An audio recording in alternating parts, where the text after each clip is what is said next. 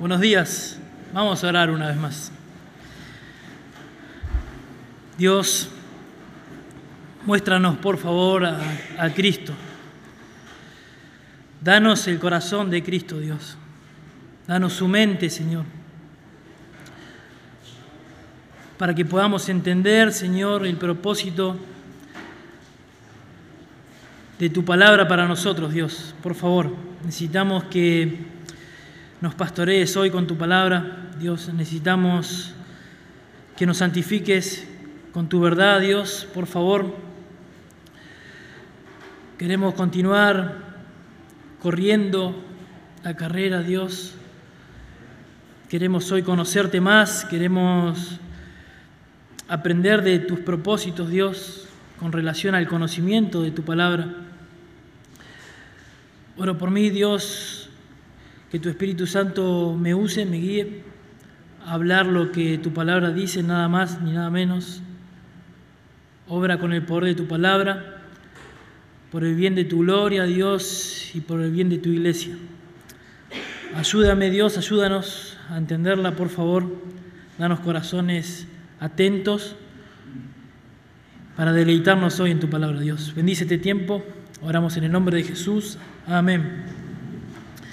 Vamos a la carta de Colosenses, capítulo 1.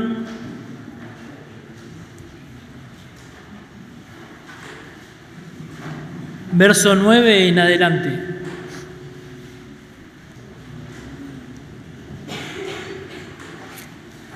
Vamos a leer del 9 al 14 para entender la unidad del pensamiento del apóstol Pablo acá, pero juntamente con Sergio vimos que hay mucha riqueza en estos textos, por lo tanto vamos a hacerlo en dos partes. Eh, hoy vamos a ver versículos 9 y 10, la primera parte, y el pastor Sergio el próximo domingo, Dios mediante, continuará con con algunas características de esto. Dice el verso 9 del capítulo 1 de Colosenses, por lo cual también nosotros, desde el día que lo oímos, no cesamos de orar por vosotros y de pedir que seáis llenos del conocimiento de su voluntad en toda sabiduría e inteligencia espiritual, para que andéis como es digno del Señor, agradándole en todo, llevando fruto en toda buena obra y creciendo en el conocimiento de Dios, fortalecidos con todo poder, conforme a la potencia de su gloria, para toda paciencia y longanimidad, con gozo, dando gracias al Padre, que nos hizo aptos para participar de la herencia de los santos en luz, el cual nos ha librado de la potestad de las tinieblas y trasladado al reino de su amado Hijo, en quien tenemos redención por su sangre, el perdón de pecados. Hoy vamos a ver en versículo 9 la petición del apóstol Pablo y una partecita del verso 10, podríamos decir 10a, del propósito por el cual Pablo ora por la iglesia de Colosas. Si hay algo que, que frustra al creyente es no poder ser quien quiere ser. Si podemos titular el mensaje de hoy, podemos decir que debemos conocer para llegar a ser. El creyente se frustra porque quiere ser alguien que no puede ser. Seguramente te pasó. El creyente lucha por vivir en santidad, el creyente se frustra porque no puede combatir sus deseos y placeres pecaminosos y termina muchas veces derrotado. Intenta ser santo para llegar a conocer a Dios de una manera más íntima, pero termina frustrado. La razón y el problema de esta frustración para nosotros los creyentes es que empezamos de la manera equivocada. Nosotros empezamos a ser para conocer a Dios. Y Pablo nos va a enseñar que para llegar a ser como Dios quiere que seamos, primero debemos conocer. Creo que ese es uno de los problemas de las iglesias de hoy día, que por medio de estas experiencias y demás, intentan ser lo que no pueden ser porque no conocen al Dios verdadero. No conocen lo que dice su palabra con respecto a cómo ellos se deben conducir, cómo ellos deben ser. Dicen las Escrituras que Dios nos salvó, que Dios nos predestinó en Romanos 8 para ser conformes a la imagen de su Hijo. Y a eso vamos, a esa meta vamos, de ser iguales al Hijo. Pero para ser iguales a Cristo, para, para ser igual que Él, debemos conocer las Escrituras. Si no, no vamos a saber cómo llegar a ser. Entonces, si queremos que nuestra vida dé fruto, primeramente debemos conocer la voluntad de Dios para nuestras vidas, para llegar a ser. Pablo en verso 3 del capítulo 4 nos habla de que está sentenciado a prisión por causa de la fe y desde ese lugar es donde les escribe la carta a los hermanos en Colosenses y a las iglesias de alrededor, Hierápolis y la Odisea. La razón por la cual Pablo necesita escribirle a estos hermanos que no conocen, que él no conoce, es porque el error se había infiltrado en la iglesia. Él en repetidas veces, versículo 4 dice del capítulo 2, y esto lo digo para que nadie os engañe con palabras persuasivas, verso 8, mirad que nadie os engañe por medio de filosofías y huecas sutilezas, y sigue hablando, según las tradiciones de los hombres y demás, es que el error se había infiltrado en la iglesia y lamentablemente aquellos creyentes que habían creído estaban cayendo en el error.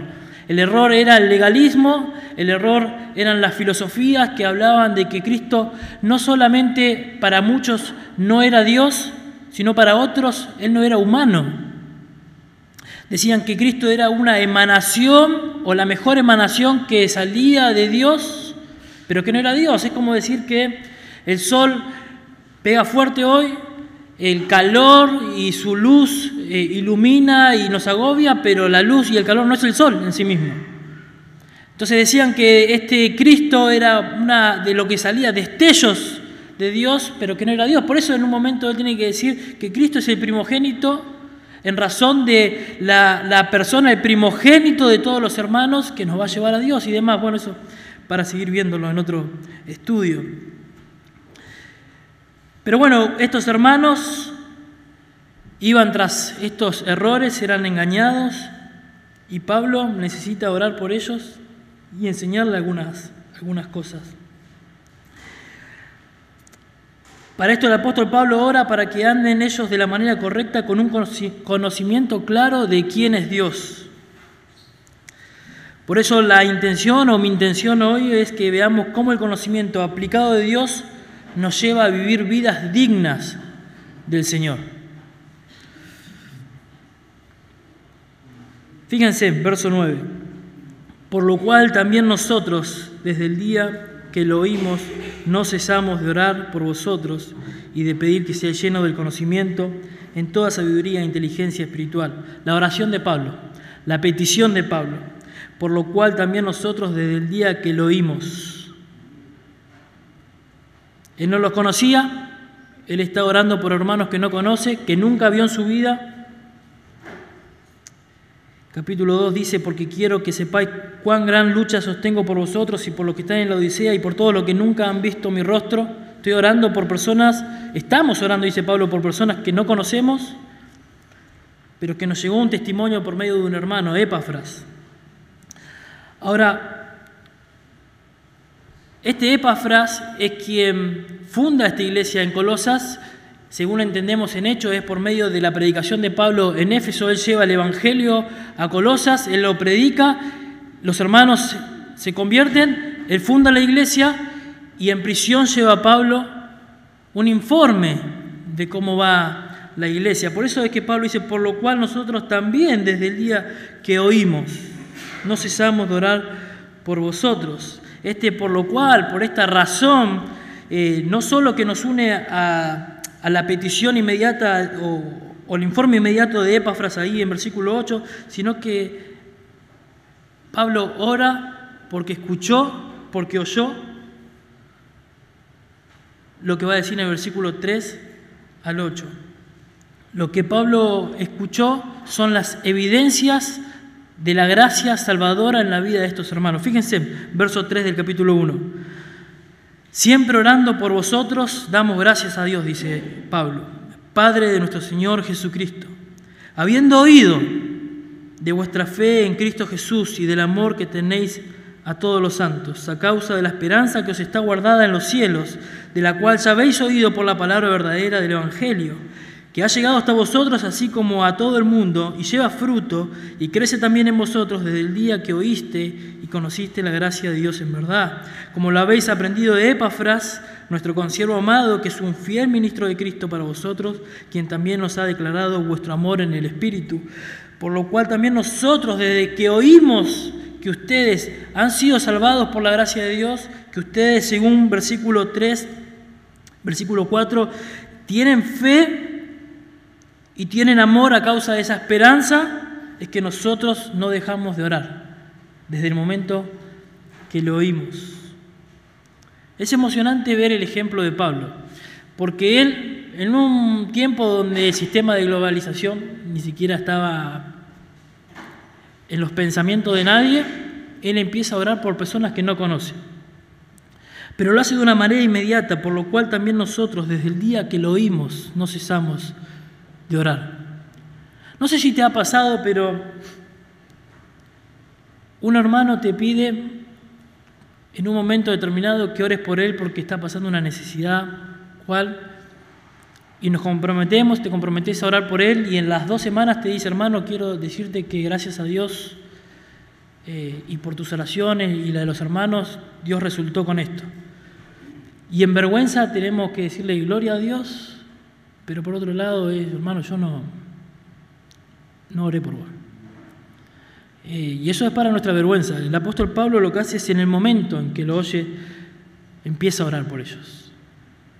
Es un ejemplo, es una exhortación de parte de Pablo, creo yo, acá, del Espíritu Santo, para, para hacernos entender la necesidad y la importancia de la oración en la vida del creyente, en la vida de la iglesia.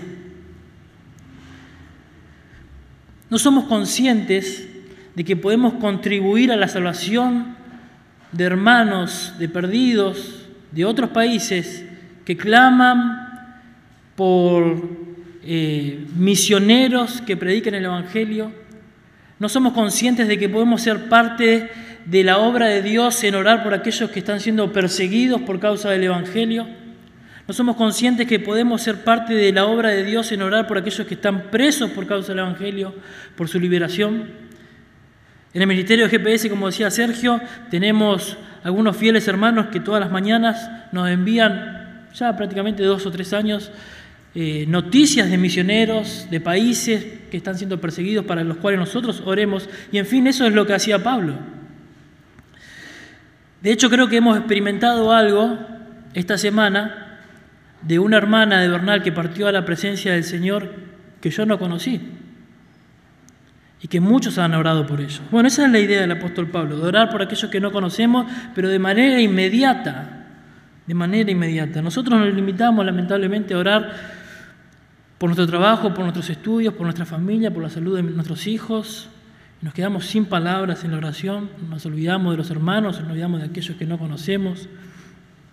Pero hay una linda exhortación, por lo cual también nosotros, desde el día que lo oímos, desde ese preciso momento en que nosotros escuchamos, hubo un momento que le llegó a oído de, Pablo por medio de Epafras sobre cómo estaban estos hermanos, sobre la fe de ellos, sobre el amor, y Pablo a partir de ahí con Timoteo y algunos prisioneros más empiezan a orar. Y es interesante, porque no cesan de orar por estos hermanos. No cesamos de dar gracias y de pedir desde el momento que lo oímos. Pablo entiende que es de vital urgencia que oremos los unos por los otros. Esta era una característica del ministerio apostólico. Ellos se dedicaban a la oración, pero también nos han exhortado para que nosotros hagamos lo mismo también.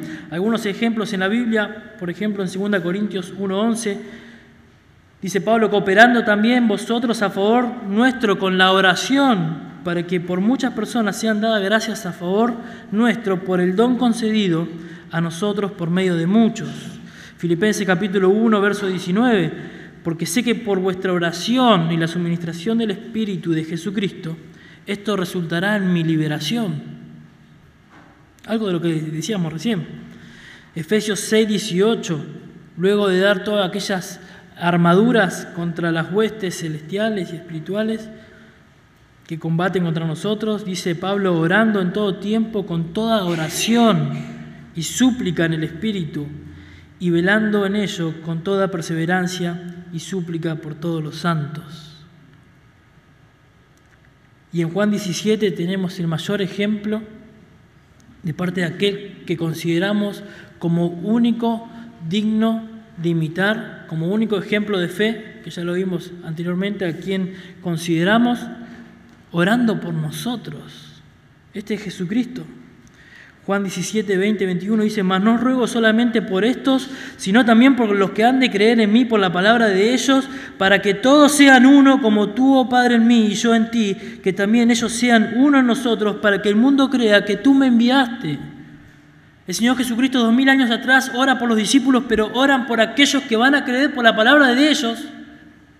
Y por miles, cientos y miles de años que se predica la palabra por medio de 12 personas comunes y corrientes, llega el Evangelio a nosotros y hoy somos una cantidad de personas escuchando el Evangelio.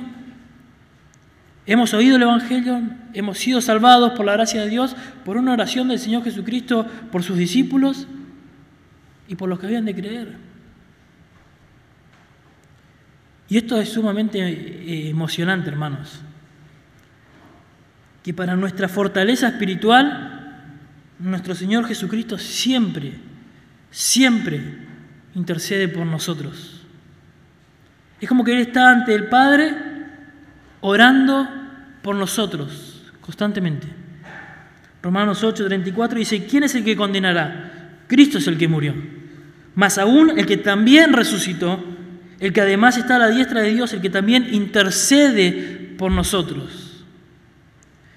Hebreos 7:25, por lo cual también puede salvar perpetuamente a los que por Él se acercan a Dios, viviendo siempre para interceder por ellos.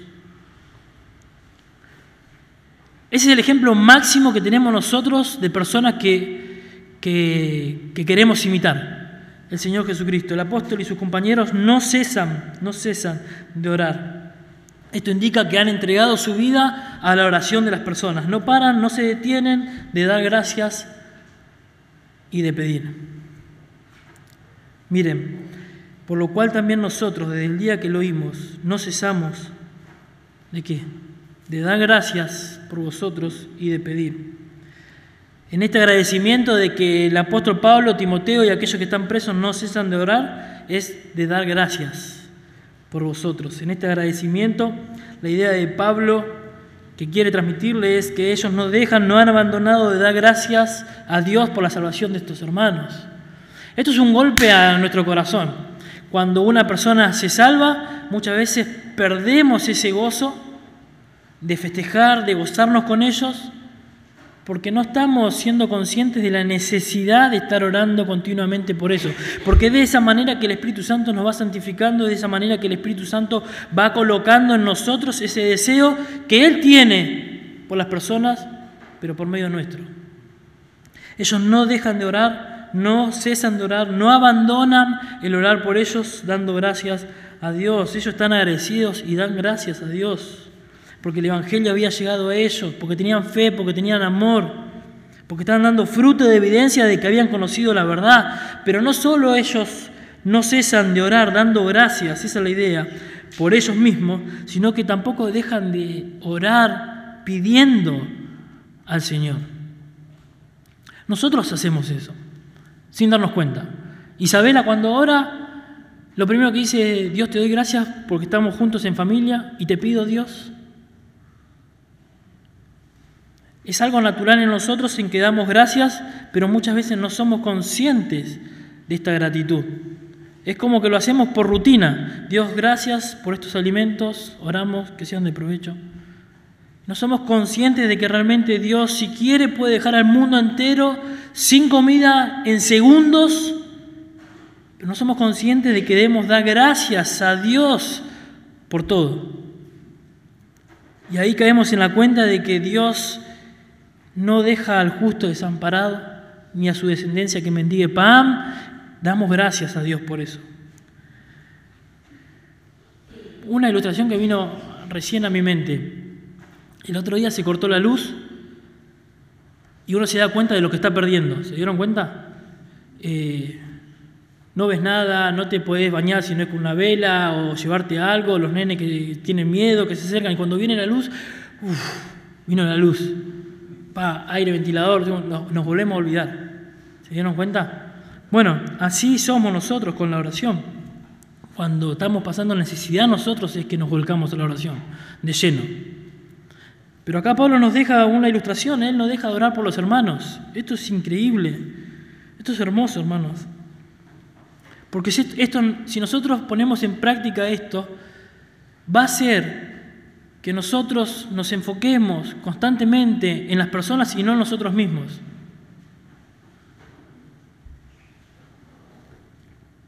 Y de pedir que seáis llenos del conocimiento, pedir que, y la idea que se traduce acá es solicitando, donde expresa Pablo la idea de un deseo que tiene que ser cumplido.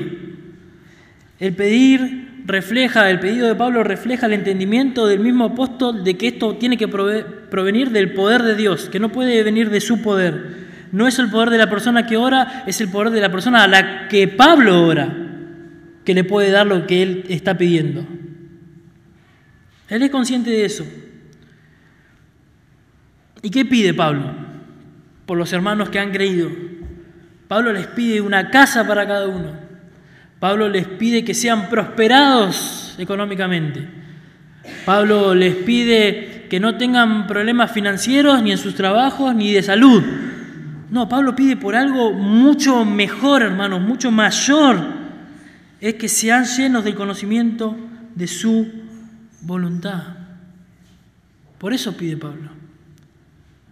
Que seamos llenos del conocimiento de su voluntad. Estos hermanos habían creído, estos hermanos estaban eh, soportando las presiones, estos hermanos tenían amor por causa de la esperanza y Pablo dice, Dios, te doy gracias por eso, pero yo te pido, Dios, algo que yo no puedo hacer, es que los llenes de tu conocimiento o del conocimiento de tu voluntad.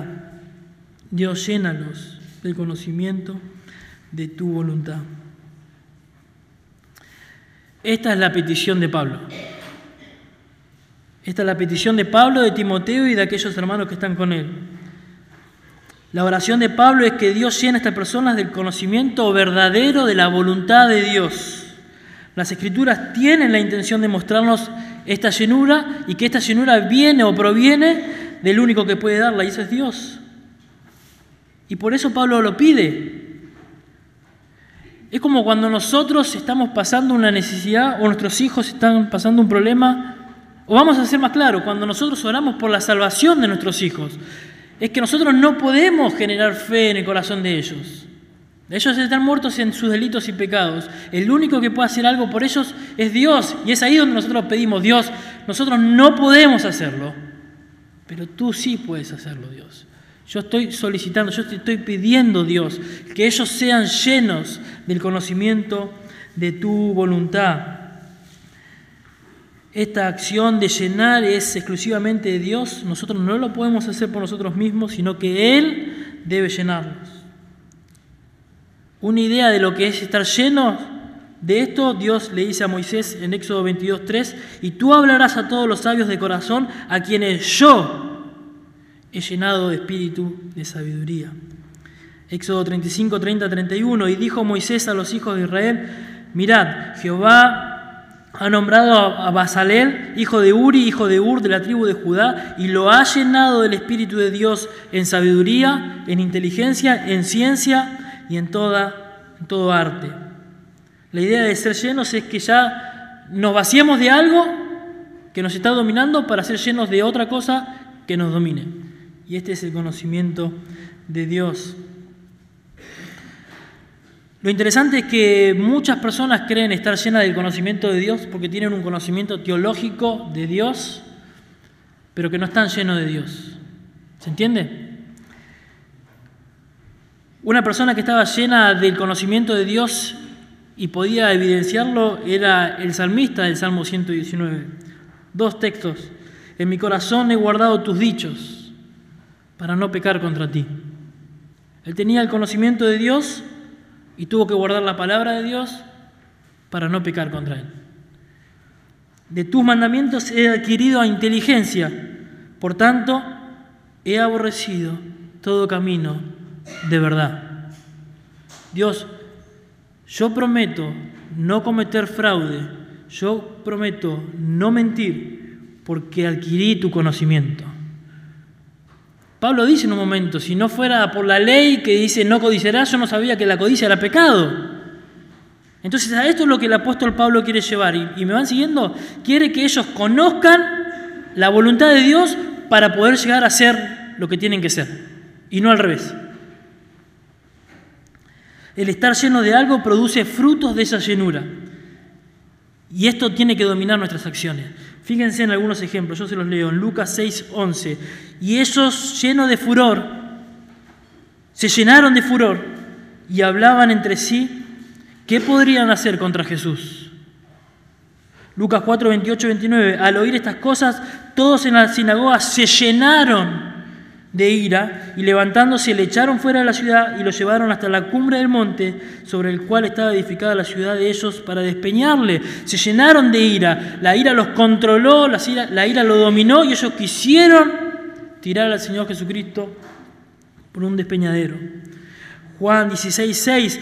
Antes dice Señor, porque os he dicho estas cosas, tristeza ha llenado vuestro corazón y la tristeza lo domina. Ellos fueron llenos de algo y ese algo que los llenó los controló. Lo que el apóstol Pablo quiere decir acá es, no ceso de pedir que seáis llenos del conocimiento de su voluntad, del conocimiento de la voluntad de Dios. Jesús mismo obtuvo este conocimiento, el conocimiento de la palabra de Dios. Humanamente, Él nace siendo Dios, Él aprende la palabra de Dios. Por eso se sienta junto a maestros de la ley a ser enseñado, a ser edificado. Hay un problema con esto en que muchos dicen, bueno, él era Dios, él tenía que saber, humanamente él se limita a eso. Si no, cuando era bebé, podemos decir que se podía defender de las acusaciones, lo que sea, no, era un bebé, él necesitaba crecer, humanamente tuvo que aprender, y él aprendió la obediencia, él aprendió lo que era la voluntad de Dios para vivir y ser el mayor ejemplo de fe para nosotros, al cual nosotros debemos considerar para seguir imitar. Esto se ve evidenciado cuando Satanás quiere tentar al Señor. El Señor le dice, eh, ¿qué venís a hacer acá? ¿No sabés que yo soy el Hijo de Dios? Vos no tenés autoridad sobre... No, no, el Señor le refutó con la palabra misma. Con la palabra misma. Y lo que quiero decir con esto es que el conocimiento de la voluntad de Dios nos va a ayudar a nosotros, hermanos, a que en el momento de pruebas, en el momento de tentaciones, podamos, por medio del Espíritu Santo, hacer la voluntad de Dios. Porque el Espíritu Santo no puede llevar a la mente algo que no está grabado en el corazón. Somos como estos jóvenes que en el momento de rendir un examen y que no estudiaron le pidieron al Espíritu Santo, por favor, Dios, ayúdame. No, no estudiaste. Bueno, acá pasa igual. ¿Cómo vamos nosotros a refutar algo? ¿Cómo nosotros vamos a defendernos de algo si no tenemos noción de la voluntad de Dios y el Espíritu Santo no lo va a llevar a nuestra mente. Es por eso que el apóstol Pablo dice, tienen que ser llenos, pero esto viene de tu parte, Dios. Llénalos de tu conocimiento, llénalos de tu conocimiento. Sin embargo, hay hermanos dentro de la iglesia del Señor que se conducen de manera contraria a la que está enseñando Dios acá tienen un conocimiento bíblico, pero no están controlados por ese conocimiento. Personas que saben lo que tienen que hacer, pero no lo hacen porque no están controlados por el Espíritu Santo. No están controlados por el conocimiento de la voluntad de Dios. No se dejan controlar por el conocimiento de Dios. No solo que están llenos de, conceptos, sino que quizás no, son creyentes en muchos casos, pero hay muchos muchos creyentes que llenan su mente con lo teológico, con los conceptos, pero no pueden llevarlo a la práctica porque no están aplicando la palabra de Dios. Ahora vamos a ver eso. Lo que rige la vida cristiana es esto, 1 Juan 2.17, el que hace la voluntad de Dios permanece para siempre. Cristo mismo, como dijimos recién, vivió haciendo la voluntad del Padre y para hacer la voluntad de Dios es que vino. Fíjense Juan 6, 38, 40. Yo se los leo. Porque he descendido del cielo no para hacer mi voluntad, dice el Señor, sino la voluntad del que me envió, esto es el Padre. Y esta es la voluntad del Padre, el que me envió, que de todo lo que diere no pierda yo nada, sino que lo resucite en el día postrero. Y esta es la voluntad del que me ha enviado, que todo aquel que vea al Hijo y cree en Él tenga vida eterna y yo le resucite en el día postrero.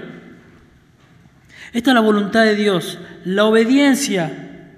Filipenses 2.8, estando en la condición de hombre, se humilló a sí mismo, haciéndose obediente hasta la muerte y muerte de cruz, porque para eso vino, esa es la voluntad del Padre, que Él no pierda nada de lo que le dio, para que Él cuando resucite los obtenga.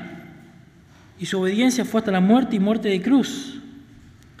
Entonces podemos entender que la voluntad de Dios para su Hijo fue la obediencia, y si la obediencia de Dios para su Hijo o la voluntad de Dios para su Hijo fue la obediencia, para nosotros es la obediencia. Pero no podemos obedecer lo que no conocemos. ¿Cómo obtenemos esta voluntad, este conocimiento? Por medio de la palabra de Dios. Esto es lo que nos debe dominar, hermanos, y es absolutamente crucial para cristiano conocer la voluntad de Dios a través del conocimiento de su palabra. Si nosotros conocemos la voluntad de Dios revelada en su palabra, podemos vivir vidas dignas del Señor. Entonces, ¿dónde encontramos la voluntad de Dios? En la Biblia misma. Ella expresa toda la voluntad de Dios. ¿No te ha pasado que le preguntaste a un hermano sobre un caso específico que está pasando y te dijo, bueno, quizás no es la voluntad de Dios? ¿Y cómo sabemos cuál es la voluntad de Dios? La Biblia revela cuál es la voluntad de Dios. Toda, desde el principio al fin. De Génesis a Apocalipsis revela cuál es la voluntad de Dios. La voluntad de Dios es tu santidad, la voluntad de Dios es obedecer las autoridades, la voluntad de Dios es que hijos honren a sus padres, la voluntad de Dios es que la iglesia ore los unos por los otros, la voluntad de Dios es que nos amemos como Cristo nos ama, la voluntad de Dios es que nos consolemos unos a otros, la voluntad de Dios es que suframos por causa del Evangelio, la voluntad de Dios es que demos gracia por todo, la voluntad de Dios es que, que huyamos de la inmoralidad, la voluntad de Dios es que sigamos la justicia y así podemos estar toda la mañana. La voluntad de Dios está revelada en su palabra y es la obediencia a su palabra. Este es el conocimiento por el cual Pablo le pide que ellos sean llenos del conocimiento de Dios. Si Cristo vino para hacer la voluntad de Dios y esta voluntad fue la obediencia, nosotros debemos hacer lo mismo. Conocer la voluntad de Dios por obedecerle.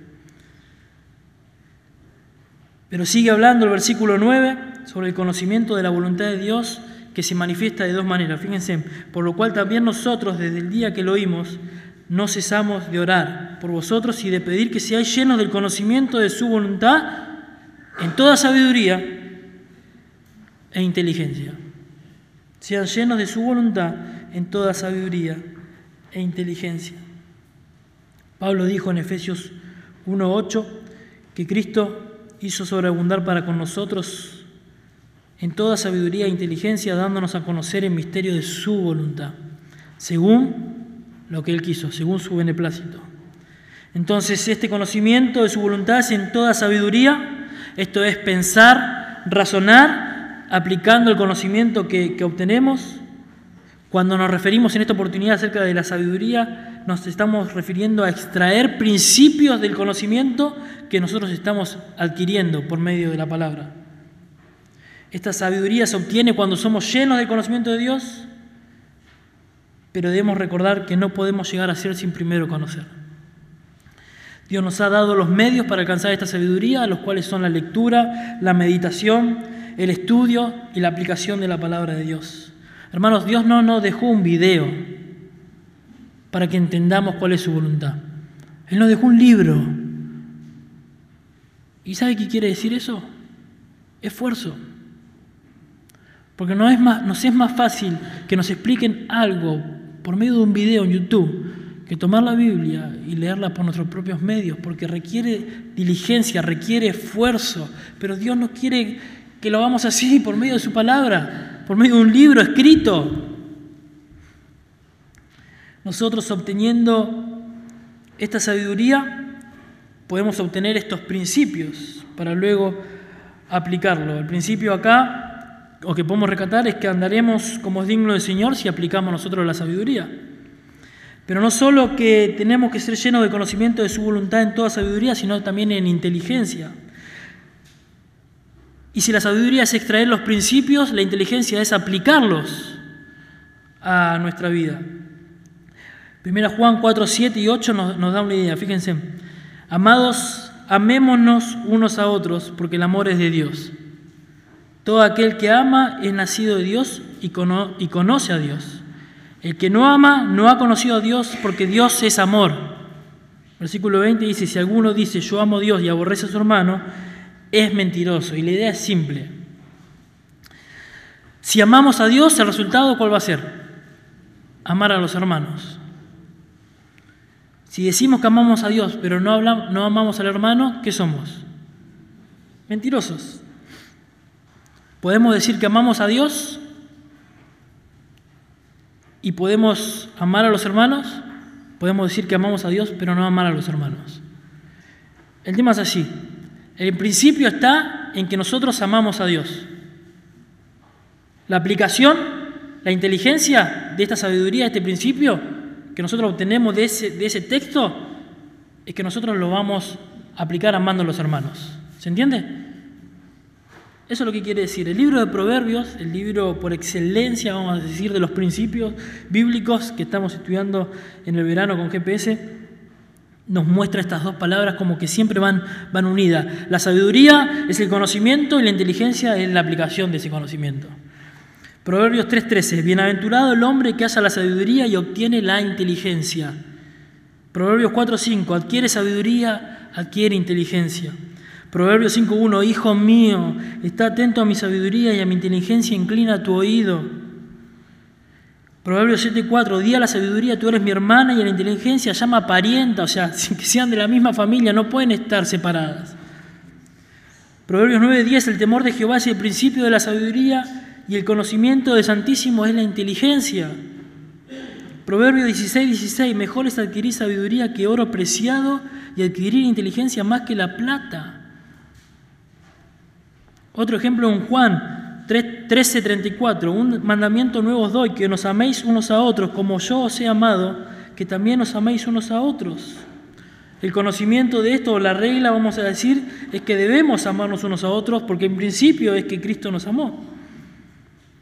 El conocimiento siempre, hermanos, que nosotros obtenemos de la palabra de Dios debe ir acompañado de la aplicación. Este es el motivo por el cual Pablo ora para que sean llenos del conocimiento y que por este conocimiento puedan sacar estos principios y ser aplicados. Pero es interesante que Pablo dice en verso 9, por lo cual también nosotros desde el día que lo oímos, no cesamos de orar por vosotros y de pedir que seáis llenos del conocimiento de su voluntad en toda sabiduría e inteligencia espiritual. Tanto la sabiduría como la inteligencia es espiritual. Tiene que provenir del Espíritu. Esa es la idea. Pablo dice en una ocasión en Efesios 5:18, no os embriaguéis con vino, en lo cual hay disolución, antes sed llenos de Espíritu.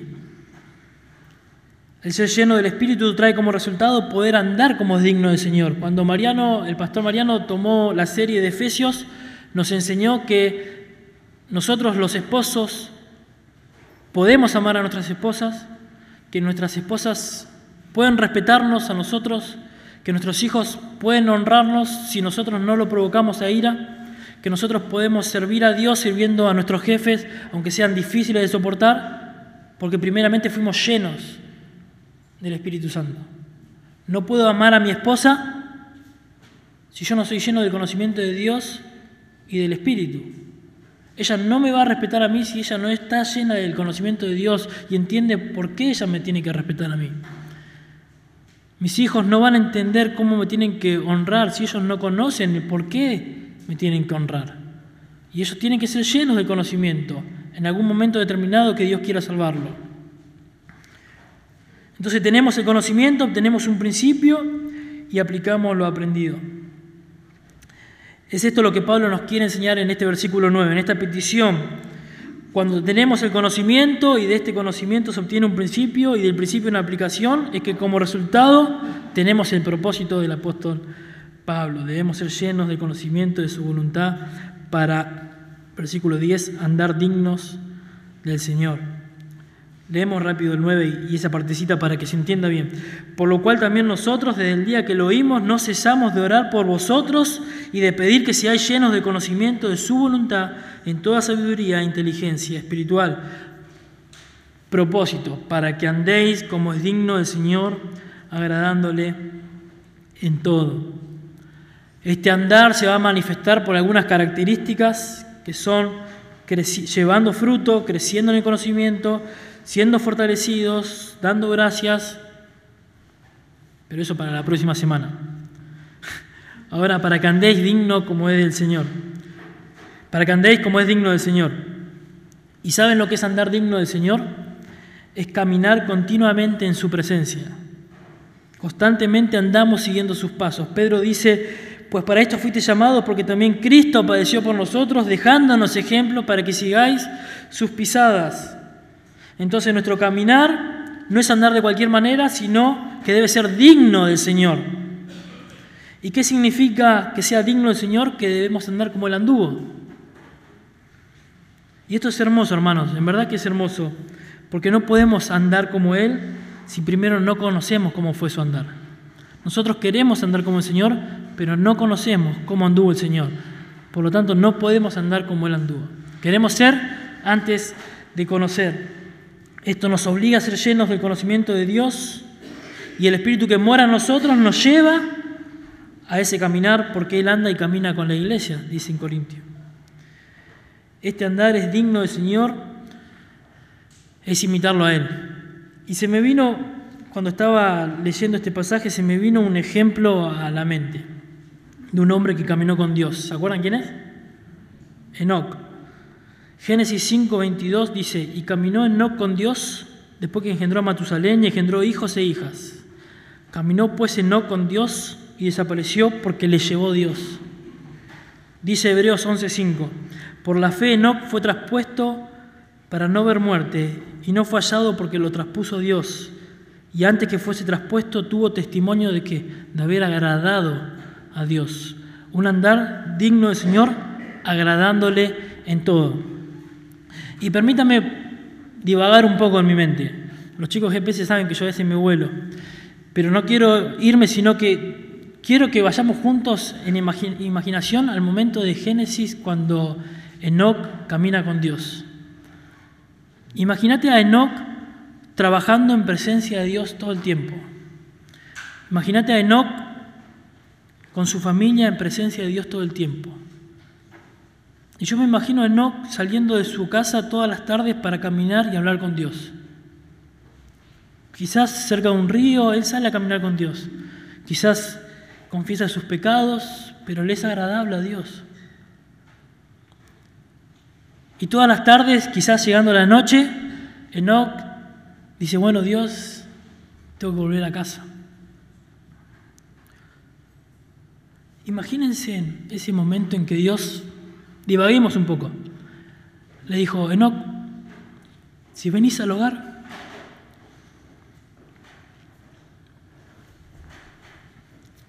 y seguimos caminando juntos, porque le agradó el caminar de Enoch.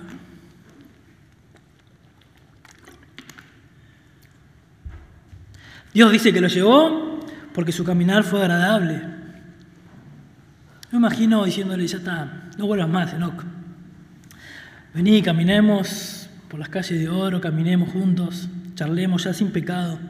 Y Dios lo llevó con él. Yo quiero vivir esa vida. Yo quiero andar de esa manera. Esta mañana oraba y le pedía a Dios, Dios, yo quiero ser como Enoch. Yo quiero caminar así, quiero andar así. Pero tenemos que conocerle, hermanos. Tenemos que conocerle. Colosenses 2, 6 y 7 dice, por tanto, de la manera que habéis recibido al Señor Jesucristo, andad en Él, arraigados a los mismos hermanos y sobreedificados en Él y confirmados en la fe, así como habéis sido enseñados, abundando en acciones de gracia. Colosenses 4:5, andad sabiamente para con lo de afuera, redimiendo el tiempo. Pablo en otras cartas, Primera Tesalonicenses 2, 10 y 12, dice, vosotros sois testigos y Dios también de cuán santa, justa y irreprensiblemente nos comportamos con vosotros los creyentes. Así como también sabéis de qué modo, como el Padre a sus hijos, exhortábamos y consolábamos a cada uno de vosotros y, encargábamos que anduvieses como es digno de Dios que nos llamó su reino y gloria. Efesios 4, 1, 7. Yo pues preso en el Señor, dice Pablo, ruego que andéis como es digno de la vocación con que fuiste llamados, con toda humildad y mansedumbre, soportándonos con paciencia los unos en los otros, solícitos en guardar la unidad del Espíritu en el vínculo de la paz. Esto caracteriza el nuevo nacimiento. Una persona que desea caminar, andar como es digno del Señor. Y podemos resumirlo de nuevo. En Juan, 1 Juan 2.6, el que dice que permanece en Él debe andar como Él anduvo. Somos llamados, hermanos, a vivir una vida digna del Señor. Pero este andar es agradándole en todo. Así tiene que ser el andar. El principio que obtenemos no solo es que nos lleva a caminar como es digno el Señor, sino también que este caminar es agradable a Él. Si soy lleno de conocimiento y ando como Él anduvo, mi caminar entonces tiene que ser como consecuencia agradable. Esto lo glorifica, esto lo exalta. Leyendo esta mañana pensaba en que quizás el apóstol Pablo en, capítulo 3 Verso 1 dice, si pues habéis resucitado con Cristo, buscar las cosas de arriba, donde está Cristo sentado a la diestra de Dios, es porque quizás su andar no estaba siendo agradable a Él. Porque en verso 5 dice, haced morir pues lo terrenal, esos son hermanos. Haced morir pues lo terrenal en vosotros. Fornicación, impureza, pasiones desordenadas, malos deseos y avaricia, que es idolatría. Verso 8, pero ahora dejad también vosotros todas estas cosas ira, enojo, maledicencia, blasfemia, palabras deshonestas de vuestra boca. No mintáis los unos a los otros, habiendo despojado del viejo hombre con sus hechos y revestido del nuevo, el cual conforme a la imagen de lo que lo creó, se va renovando hasta el conocimiento pleno. El conocimiento de Dios va a hacer que nosotros andemos de manera digna del Señor. ¿Querés caminar así? Para andar es necesario conocer. Despojémonos de estos pecados que no agradan a Dios para andar de manera que sea digna de Él. Y acá está la respuesta del apóstol Pablo. ¿Se dieron cuenta? Queremos ser, debemos primero conocer. Si nosotros conocemos, día a día seremos hechos a la imagen de Dios y esto se va a ver reflejado en nuestro andar diario. Muchos creyentes en la iglesia quieren andar bien y es bueno su deseo. Pero esto nunca va a pasar si no tienen un previo conocimiento de Dios, no va a ser experiencia en el creyente. Si querés andar como es digno del Señor, agradándolo en todo, ya tenés la forma de hacerlo. Por lo cual también nosotros, desde el día que lo oímos, no cesamos de orar por vosotros y de pedir que seáis llenos del conocimiento de su voluntad en toda sabiduría e inteligencia espiritual, para que andéis como es digno del Señor, agradándole en todo. Simple. Queremos ser, debemos conocer. Queremos ser iguales a Cristo, debemos conocer cómo fue Cristo. Queremos ser santos, tenemos que conocer cómo ser santos. Ese es el llamado para la iglesia de hoy, acá en Garapachay. Queremos ser, debemos conocer. Y hermanos, esperemos con ansias el domingo donde Dios mediante se nos pueda enseñar cuáles son las características de, este andar, creciendo en todo, fortalecidos, dando gracias a Dios, cosas que reflejan este andar cristiano. Que el Señor nos dé la gracia para ser llenos de su conocimiento, que sea Él que nos llene y que nosotros nos dejemos llenar por Él, para andar como es digno del Señor. ¿Quieren caminar como Enoch? Yo sí. Bueno, conozcamos al Señor. Dios y amado Padre Celestial, te alabamos con todo el corazón porque nos das, Señor, las formas para andar conforme y como es digno de nuestro Señor Jesucristo. Y no solo que vamos a andar como es digno de Él, sino que le vamos a agradar Dios en todo nuestro caminar. Dios, pero por favor oramos como el apóstol Pablo y no cesamos de pedirte, Dios, algo que nosotros no podemos generar desde nuestro corazón, sino que sale de tu trono, Dios, es que nos llenes del conocimiento de tu voluntad, Señor, en toda sabiduría, para aplicarlo en la inteligencia espiritual, Dios. Bendice por favor tu palabra, bendice a tu pueblo, Dios. Danos la capacidad de poder meditar durante la semana Señor, para terminar entendiendo lo que el apóstol Pablo quiso decirnos. Gracias por el propósito, gracias por la petición, Dios guiado por tu Espíritu Santo para la iglesia de hoy. Oramos en el nombre de Jesús. Amén.